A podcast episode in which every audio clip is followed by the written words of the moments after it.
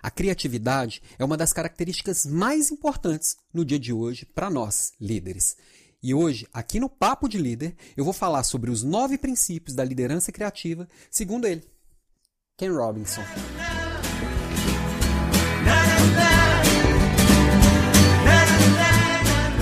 Olá, seja bem-vindo aqui de volta ao Papo de Líder, o podcast que vem falar de liderança, desenvolvimento pessoal e tudo relacionado ao universo de nós, líderes. E hoje aqui eu vim trazer um episódio falando do Papo de Livro, tá? No Papo de Líder tem ainda dois microcasts, que é o Papo de Livro e o Papo Reto, tá? Na verdade, o Papo de Livro ele nasceu, eu só fiz um episódio até hoje, e uma das coisas aqui do nosso podcast é que ele não tem muita regularidade, periodicidade, ah, vou fazer um papo de livro todo a cada 15 dias, não. Eu vou fazendo de acordo com os temas que eles vão surgindo e o que, que está sendo falado no momento, ou o que, que eu estou pensando, estudando e pesquisando no momento. Na verdade, é uma complementaridade, complementariedade aqui no meu trabalho. Tanto que os vídeos acabam saindo com muito pouca edição. Eu saio aqui, abro o microfone, saio falando aqui diretamente e eles vão surgindo de acordo com o que o tema vai surgindo aqui no meu dia a dia, tá? Não tem muita regularidade, por isso que eu peço tanto para comentarem aqui, trazerem novos temas que vocês me ajudam, porque aí eu vou conseguindo organizar e direcionar um pouco melhor os assuntos conforme eles vão surgindo. Então não tem um dia certo para o podcast sair, é, o papo de livro ele vai surgindo enquanto for necessário, o papo reto ele vai surgindo enquanto for necessário, e o papo de livro em específico é, eu senti uma dificuldade maior em trazer os temas, porque aqui o livro eu vou emendando um livro no outro. Para mim, o livro é uma das mais poderosas ferramentas de aprendizado, tá? O livro ele consegue reunir em uma ferramenta barata. É, geralmente os livros aí estão entre 20 e cento e poucos reais. Os livros mais caros aí que eu tenho comprado ultimamente são cento e poucos reais. E, e eles trazem, às vezes, ensinamentos de uma vida inteira de um autor.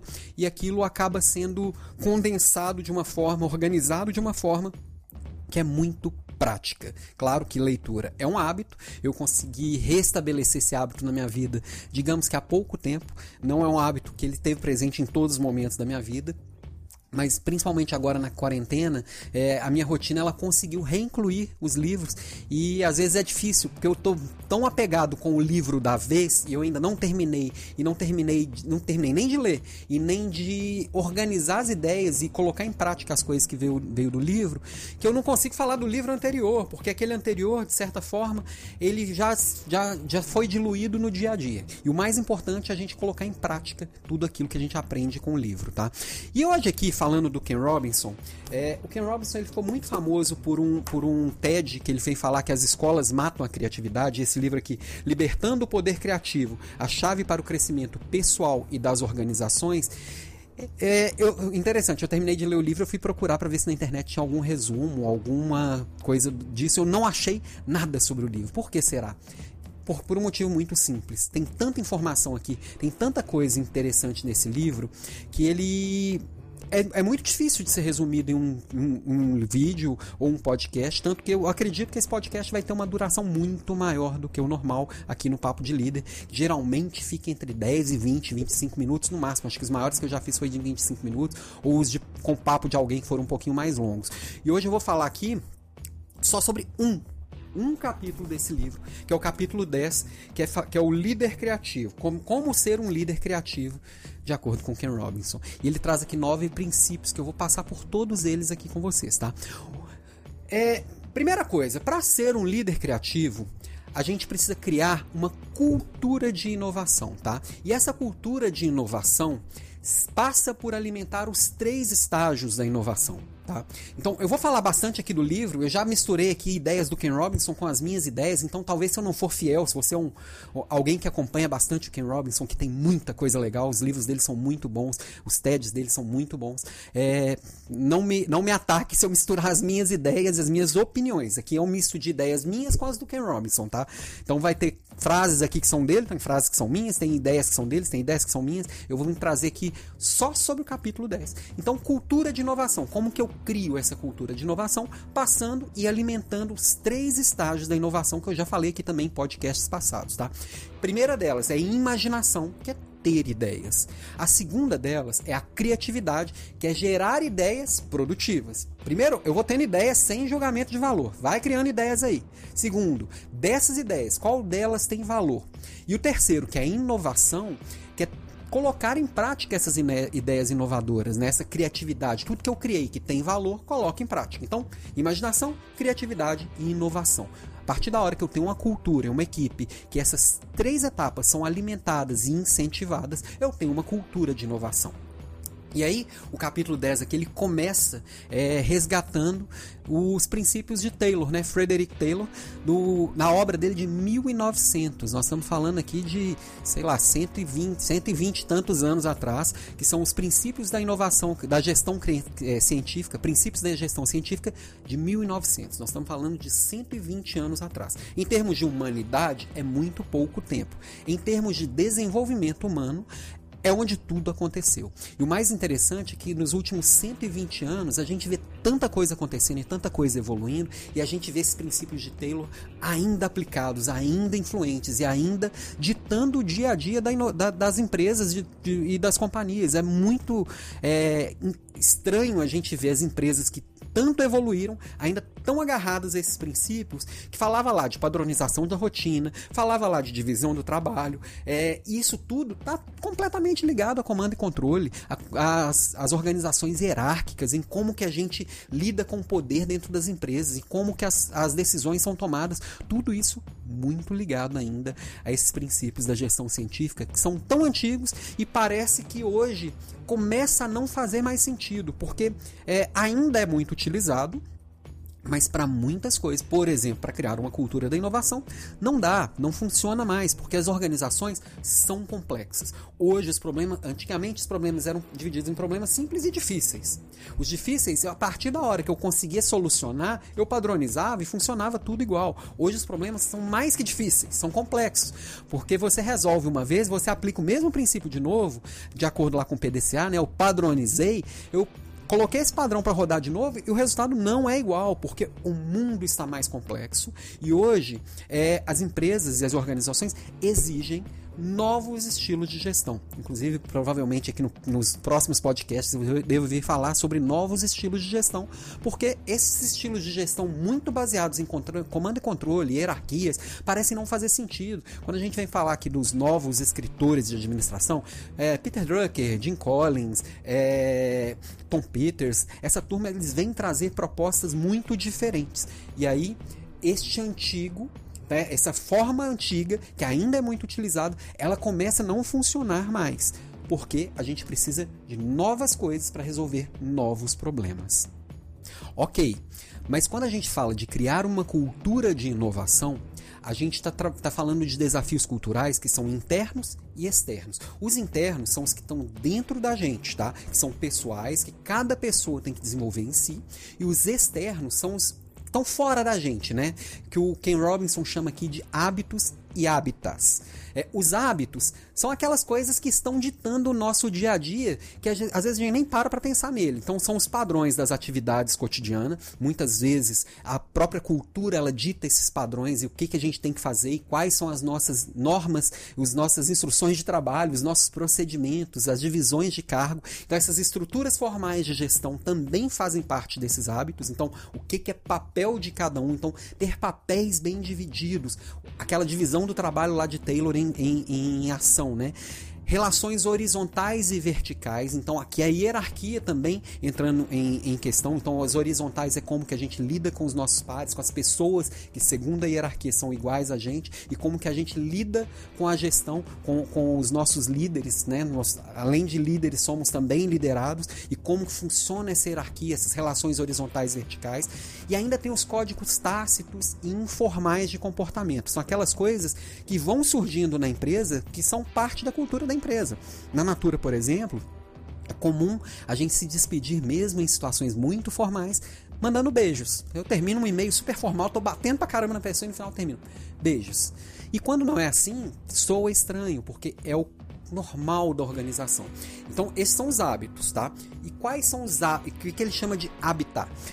É o ambiente físico, é como você estrutura o que está em volta de você, de, da forma física mesmo. É como os ambientes de trabalho são, são montados, como é o layout da sua organização. Para quem trabalha em casa, como você se organiza, iluminação, cores, o que, que faz sentido para você, como você cria melhor.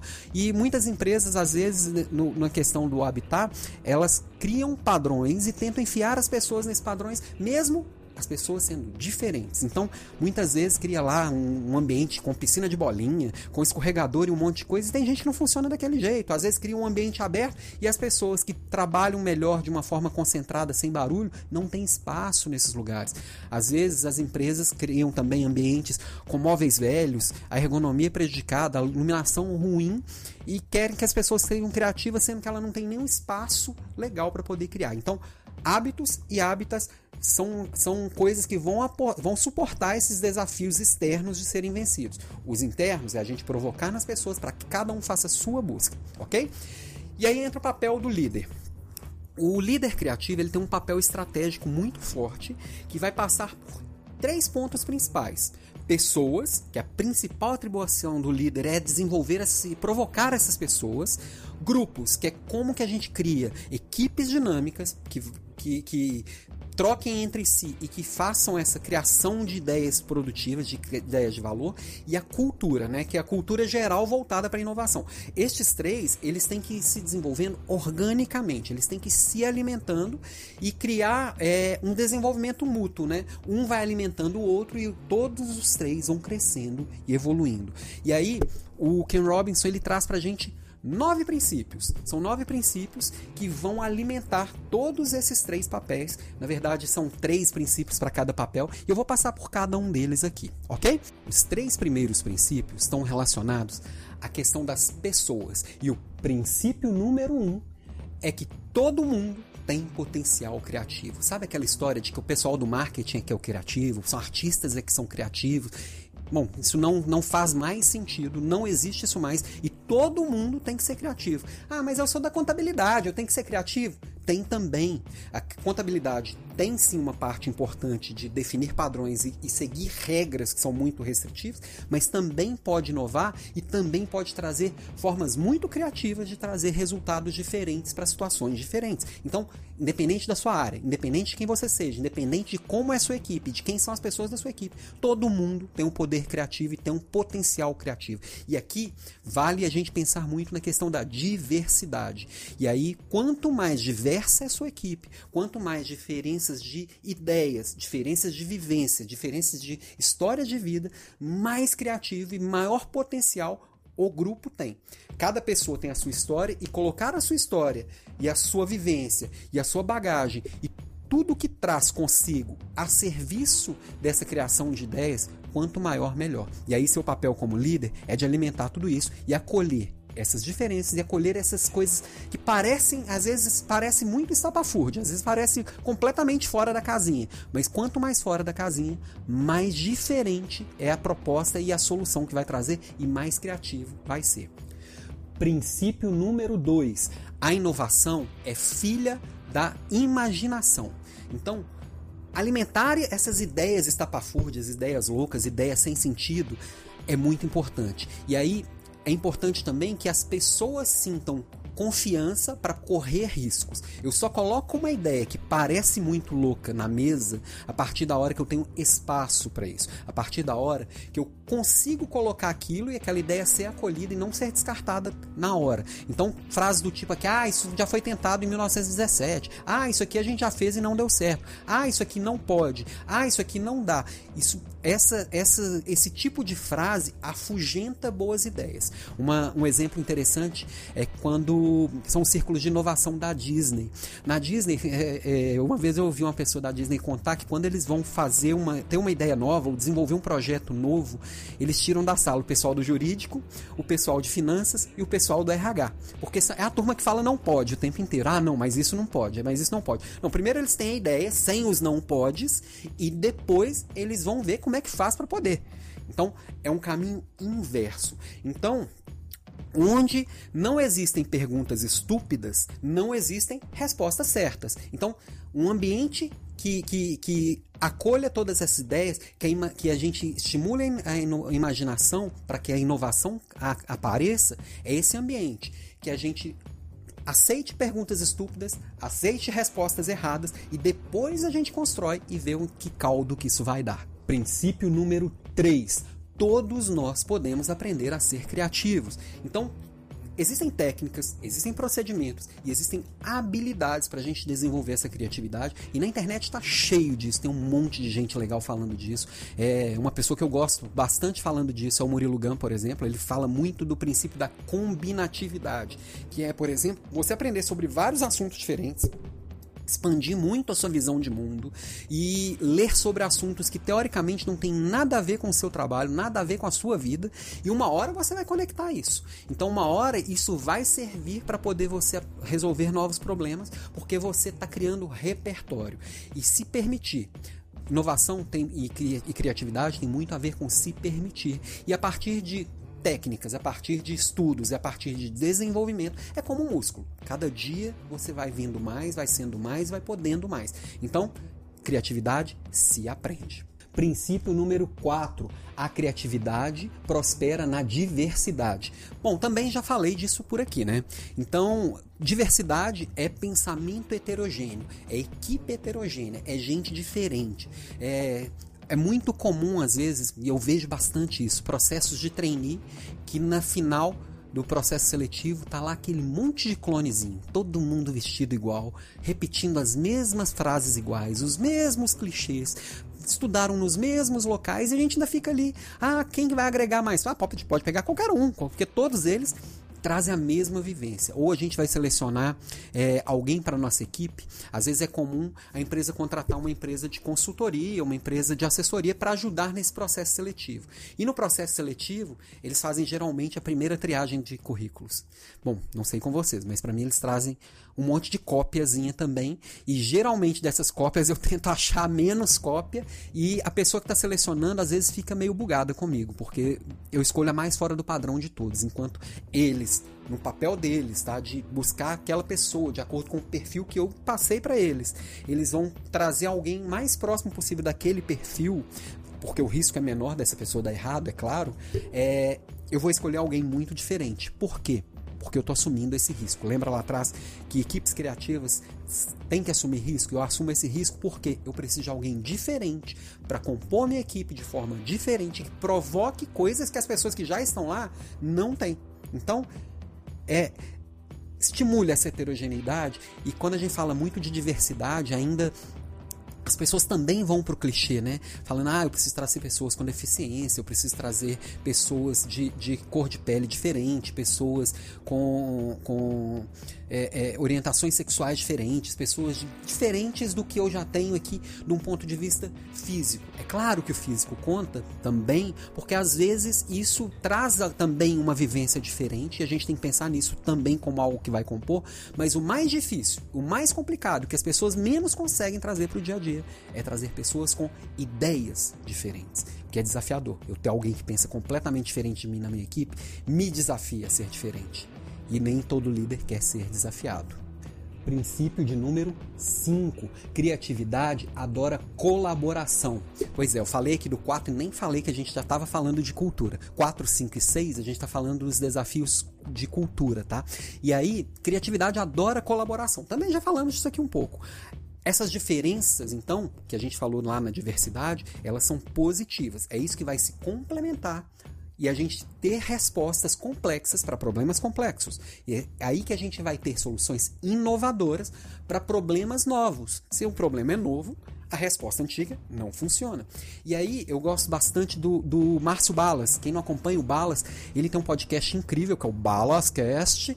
É, ele é um palhaço, improvisador, profissional. Ele tem oficinas de improvisação. Ele traz muito essa questão da improvisação para o dia a dia. E esse princípio número 5 do Ken Robinson fala diretamente com o que o Balas traz. Então acompanhe ele aí, que ele é sensacional. E ele fala, por exemplo, que na improvisação o principal princípio é o princípio do sim quando a gente vai improvisar, criar algo novo, quando alguém vem com a ideia, você tem sempre que aceitar e abraçar aquela ideia, por mais maluca que ela seja. E, por, e acredite, por mais quanto mais maluca, mais inovadora pode ser a solução que ela vai criar. Então, é, nas empresas é muito comum a gente é, às vezes a gente nem fala, a gente só torce o nariz. E fazer o outro se sentir bem com a ideia que ele trouxe, ela é primordial para aquela ideia ela ser desdobrada. E às vezes é uma ideia maluca, ela vai ser desdobrada em uma ideia completamente coerente. Ou às vezes a gente não alcançou o pensamento da outra pessoa. Aquela ideia maluca é maluca na minha visão de mundo. Se eu abraçar, se eu acolher, se eu disser sim, eu estou trazendo a visão de mundo da outra pessoa para a mesa, e aí se eu acolher, eu vou às vezes conseguir enxergar essa visão de mundo também. Isso é empatia. Então, no jogo da improvisação, obrigado Márcio Balas, diga sim. Aqui a gente tem que dizer sim para todas as ofertas que vierem e a partir disso a gente vai desdobrando em ideias inovadoras. Princípio 6. A inovação exige tempo. Bom, aqui talvez seja um ponto que eu discorde um pouquinho do Ken Robinson, talvez por eu ser um pouco mais ansioso que ele. Ele fala bastante que às, às vezes essa cultura de inovação demora anos, às vezes cinco anos para ser desenvolvida. E eu acredito que sim, as ideias precisam de tempo para amadurecerem. É, essa cultura, as pessoas precisam de tempo para que isso seja natural delas mas a gente e que, que as coisas precisam de tempo mesmo para ganhar corpo. Mas às vezes o mundo de hoje ele exige agilidade. E às vezes a gente precisa é, estimular isso na, na equipe, nas pessoas, de uma forma muito rápida e forte, tá? Então, eu acredito muito que precisa de tempo, mas esse tempo deve ser é, encurtado. Quando a gente pensa em empresas, às vezes é muito comum às vezes eu, eu criar uma, uma categoria nova, uma coisa, um produto novo na empresa e eu matar esse produto novo por essa pressa. Por quê? Ah, eu tenho um produto X lá na Natura, sei lá, vou pegar a Natura como exemplo. Eu tenho lá o caiaque, que é o perfume que mais vende no Brasil, e o caiaque me rende um montão de dinheiro, pilhas de dinheiro, pilhas de vendas. Aí eu crio um produto novo, com um conceito completamente novo, que vai ser desse tamanho. Vai ser 0,3 caiaques. Se eu comparar ele com o caiaque, eu vou matar esse bichinho aqui. Sendo que ele precisa de tempo para a ideia ser compreendida, aquilo ser abraçado e as pessoas entenderem e aquilo ganhar corpo. Tem como ser acelerado? Como? Como, como com a boa comunicação, com, com um monte de outras coisas, provocação das pessoas. Então, por isso que às vezes as empresas criam equipes de inovação, sendo que a inovação deveria ser cultura da empresa e como que cada uma vai construir vai depender do nível de consciência que cada empresa, cada equipe e cada pessoa está. Então, sim, a criatividade exige tempo. Concordo em partes aqui com Ken Robinson. Porém, a criatividade também precisa de estímulo para que esse tempo seja encurtado. E aí, meu palpite pessoal, ok? Princípio de número 7. As culturas criativas são flexíveis. Sim, já entramos aqui na parte de cultura, que é o terceiro pé lá do nosso tripé da criatividade. Então, as áreas de inovação, que eu comecei a falar lá, lá atrás, elas funcionam de forma isoladas? Depende. Depende do nível que a sua empresa está, depende do nível que aquela organização está, do nível de consciência mesmo. Então, é, quando a gente cria uma área de, de, inovação isolada, tem vantagens e desvantagens. Primeira vantagem é ali os processos eles são naturalmente flexíveis. Ali é, é tá tudo mais sensível, tudo é permitido. Então o risco é menor. Se eu errar, tá ali isoladinho ali, não vai afetar o todo aqui. Então é funciona, funciona. Qual que é a desvantagem, tá? Primeiro, isso parece que está afastado da cultura geral da empresa. Então, a hora que esse processo inovativo deu certo, esse processo inovador deu certo, na hora de incorporar aqui, vai ter um monte de resistência, porque as pessoas não estão acostumadas com essa coisa de poder errar, de poder acertar, de poder acolher uma coisa que nasce pequena e vai crescendo. Então, existe uma, uma, uma, uma resistência natural quando eu separo a parte tradicional da empresa, vamos chamar assim, é de ter uma resistência na hora que vem algo de lá para cá. Porque parece que essas coisas não se conversam. E a própria área de inovação, às vezes, vai descolando tanto da cultura da empresa que vira uma coisa assim, parece que não faz sentido mais. É, parece um outro mundo mesmo, que eles estão vivendo um outro mundo. E aí, o CEO da empresa, a pessoa que está liderando a empresa como um todo, que tem a visão deste todo, é tem que se atentar, porque ele tem que estimular essa liderança criativa, tudo isso que a gente está falando aqui o tempo inteiro, tem que estar tá presente no dia a dia. É, ele vai ter que estimular uma coisa que às vezes é muito difícil da empresa pelo risco que está envolvido, que é reinventar a relação com o cliente. Como que eu vou falar com o cliente para levar essas coisas novas? O cliente ele espera uma coisa de mim, que é aquilo que eu sempre fiz e sempre entreguei. Porém, todavia, contudo, agora eu vou entregar coisas novas. Então eu preciso comunicar de forma coerente com o meu cliente. E outra coisa ele vai ter que estimular uma destreza operacional. O que é essa destreza operacional? Os meus processos eles têm que ser mais ágeis e mais flexíveis, porque eu vou estar o tempo inteiro acoplando coisas novas. A hora que essa área de inovação deixar de fazer sentido, porque a empresa criou uma cultura de inovação, os meus processos eles têm que ser muito ágeis. E às vezes a gente cria processos muito engessados, que não aceitam coisas novas. É, pegando aqui mais uma vez a minha, a minha empresa como exemplo, na Natura, eu tenho uma restrição de inovação, que é o tamanho da minha caixa. Eu posso criar o produto que for, desde que ele caiba numa caixa de 27 litros. Claro que existem, já existem processos para isso ser quebrado, mas não deixa de ser uma restrição de, de uma restrição operacional. E aí eu dei só como exemplo, mas com certeza a sua empresa e o seu processo tem uma série de restrições. E quanto mais flexível e mais ágil for o seu processo, mais inovadora vai ser a cultura da sua empresa. Princípio de número 8. As culturas criativas, elas são desafiadoras. Pois é, não é fácil ser criativo. E aí, é, primeira, primeira mudança mental, e a gente falou disso lá em Taylor, Taylor quando ele estava falando de Taylor aqui, é mudar essa mentalidade do comando e controle para colaboração e trabalho em equipe. São coisas muito diferentes. Aqui eu estou falando de comando e controle, eu estou falando de poder. E aqui, em trabalho em equipe, eu estou falando de empowerment. Ah, por que eu não uso a palavra em português? Porque em português ela quer dizer outra coisa. Empowerment é eu alimentar as pessoas, a autonomia das pessoas e dar espaço para as pessoas, esse poder de errar, esse poder fazer, esse poder errar e, e, e sentir espaço para ser eu mesmo. Então, como que eu alimento isso? Preciso de um conjunto bem específico de habilidades. É, primeiro, eu ter a capacidade de mudar todos os níveis da minha empresa, todas as pessoas da minha empresa, sentir que tem espaço e capacidade de mudar o tempo inteiro e se reinventar o tempo inteiro. Outra coisa, líderes que saibam e gostem de aprender. Se tudo muda o tempo inteiro e o poder não está mais na minha mão, o cenário ele vai mudar o tempo inteiro. Eu preciso aprender coisas novas o tempo inteiro. E essa aprendizagem tem, tem, tem que ser contínua. No dia que eu for falar aqui, por exemplo, de, de novos modelos de gestão de pessoas, eu vou falar, por exemplo, que essa, essa, essa responsabilidade por aprendizado e treinamento não é mais da empresa, não é mais do RH. Por quê? Porque não tem como controlar isso. Não tem mais tempo para eu criar um modelo, criar um curso, criar um treinamento. Isso é muito contínuo e eu tenho que estimular as pessoas para elas irem atrás. Por isso que autonomia é tão importante.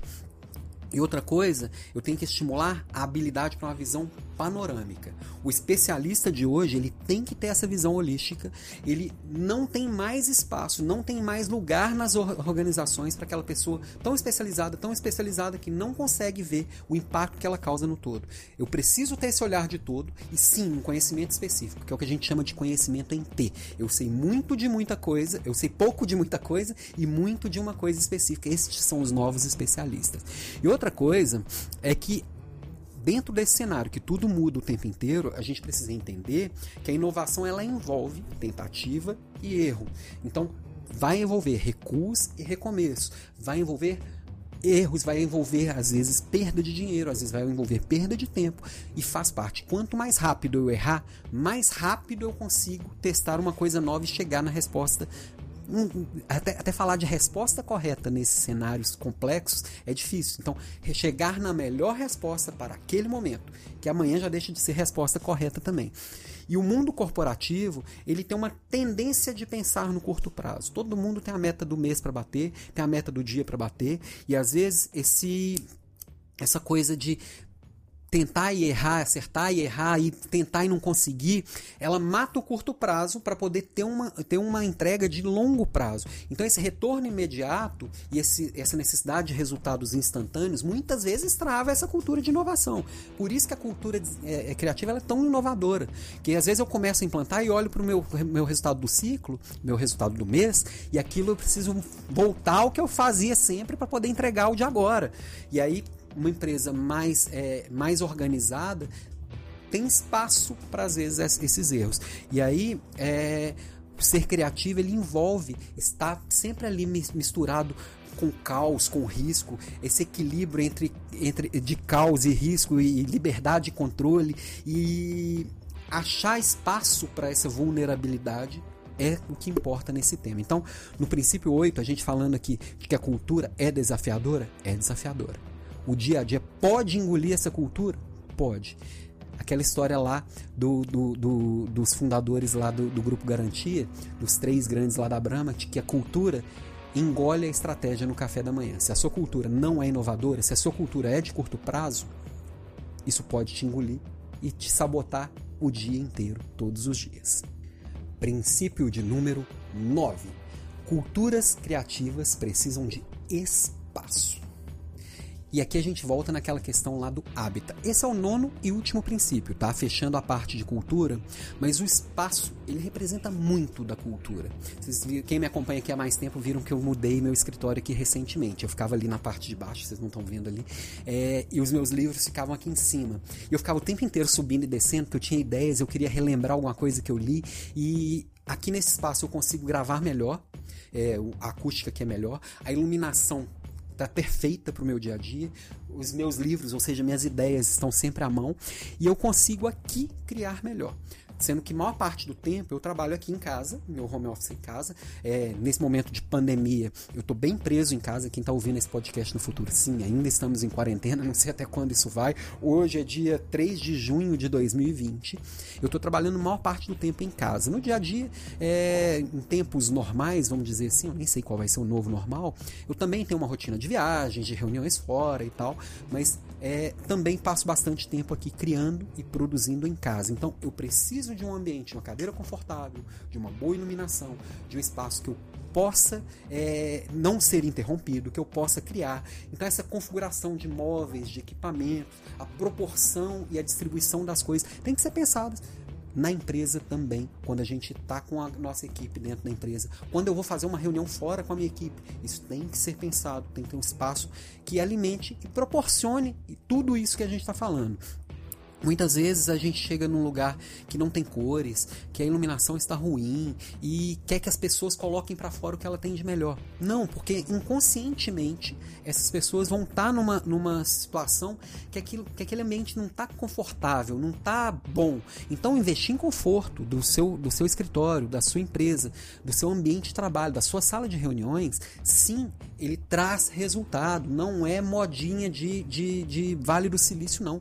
É porque realmente realmente esse ambiente que a pessoa tem espaço para ser ela mesma, tem espaço para poder produzir com conforto, isso traz resultado. Pode pesquisar na internet sobre psicologia ambiental ou sobre ergonomia cognitiva. Tudo isso está ligado a isso. Se eu estou confortável, se eu consigo ter ergonomia, se o ambiente me, me, me proporciona uma, uma produção no meu ápice, no meu melhor, é, eu tenho que investir nisso sim. Então, bons móveis, boa iluminação, cores, é, um ambiente que acolha as diferenças das pessoas, que tem espaço para os mais introvertidos, espaço para os mais extrovertidos, espaço para quem trabalha bem no silêncio, espaço para quem trabalha bem trocando. Que eu acolha tudo isso, isso vai é, vai, vai, vai influenciar bastante no, no, meu resultado, tá? E a concepção tradicional dos espaços, ela está muito enraizada nos modelos que a gente tem lá de Taylor, coisa lá do século XIX. Então, a gente vê ainda as empresas é, com aquelas baias, a gente vê aquelas as empresas, as linhas de produção com um do ladinho do outro. Às vezes as pessoas espremidas entre uma e outra. Parece que tem dia que a gente vai estar tá dividindo o mouse de tão próximo que tá para a gente economizar o espaço, porque o espaço é caro. É, isso não, não, não alimenta a inovação, não alimenta a imaginação e não alimenta a criatividade. Lembra que eu tenho que alimentar isso o tempo inteiro? Se eu estou do lado de alguém que está olhando para minha tela, eu às vezes não tenho espaço para ser burro. E ser burro é, é, é ser, não ser inteligente no olhar do outro, é o que eu acho que o outro vai é, achar de mim. Será que o cara que está aqui do meu lado, olhando para o meu monitor, ele está me julgando? O que, que ele acha de mim? Será que ele acha que eu sou doido? Eu preciso ter espaço para ser burro, para ser doido, para ser o que eu quiser. E aí, para isso, eu preciso, às vezes, de um ambiente que acolha tudo isso. Imaginação, criatividade e inovação precisa de espaço e esse espaço também é físico. Então, é importante você permitir que as pessoas personalizem. Muitas vezes eu já vi casos que a empresa proíbe de ter um porta-retratos na mesa. Ou a onda agora não tem espaço fixo, né? Que cada um chegue e senta onde tiver. A partir da hora que eu sentei onde tiver, aquele não é um espaço meu. E se eu não é um espaço meu, é como que eu vou colocar aquilo ali do meu jeito, né? Então, eu acho que, que é repensar tudo isso, nesses três pilares, da imaginação, da criatividade e da inovação. E aí, o princípio 9 fala de espaço, mas eu diria que ele é o primeiro. Primeira etapa para a gente começar a mudar essa cultura. E aí, o Ken Robinson termina o capítulo 10. Lembrando que aqui, apesar de mais de meia hora de episódio, é, a gente fala de é, nove princípios, a gente está falando de um capítulo em mais de meia hora. Vale a pena ler o livro. E ele está disponível da, da editora HSM. É, muitas vezes a gente vai criar tudo isso a partir do zero. E aí ele fala, ele termina o capítulo falando que as empresas têm sim possibilidade de renascer a partir de tudo isso. Então, hoje falei pra caramba aqui, o papo de líder foi sobre libertando o poder criativo, princípios de liderança criativa. E a gente se fala mais em breve, provavelmente aqui falando sobre novos modelos de gestão de pessoas, já que falando tanto disso aqui hoje, ok? Beijos para vocês e até breve.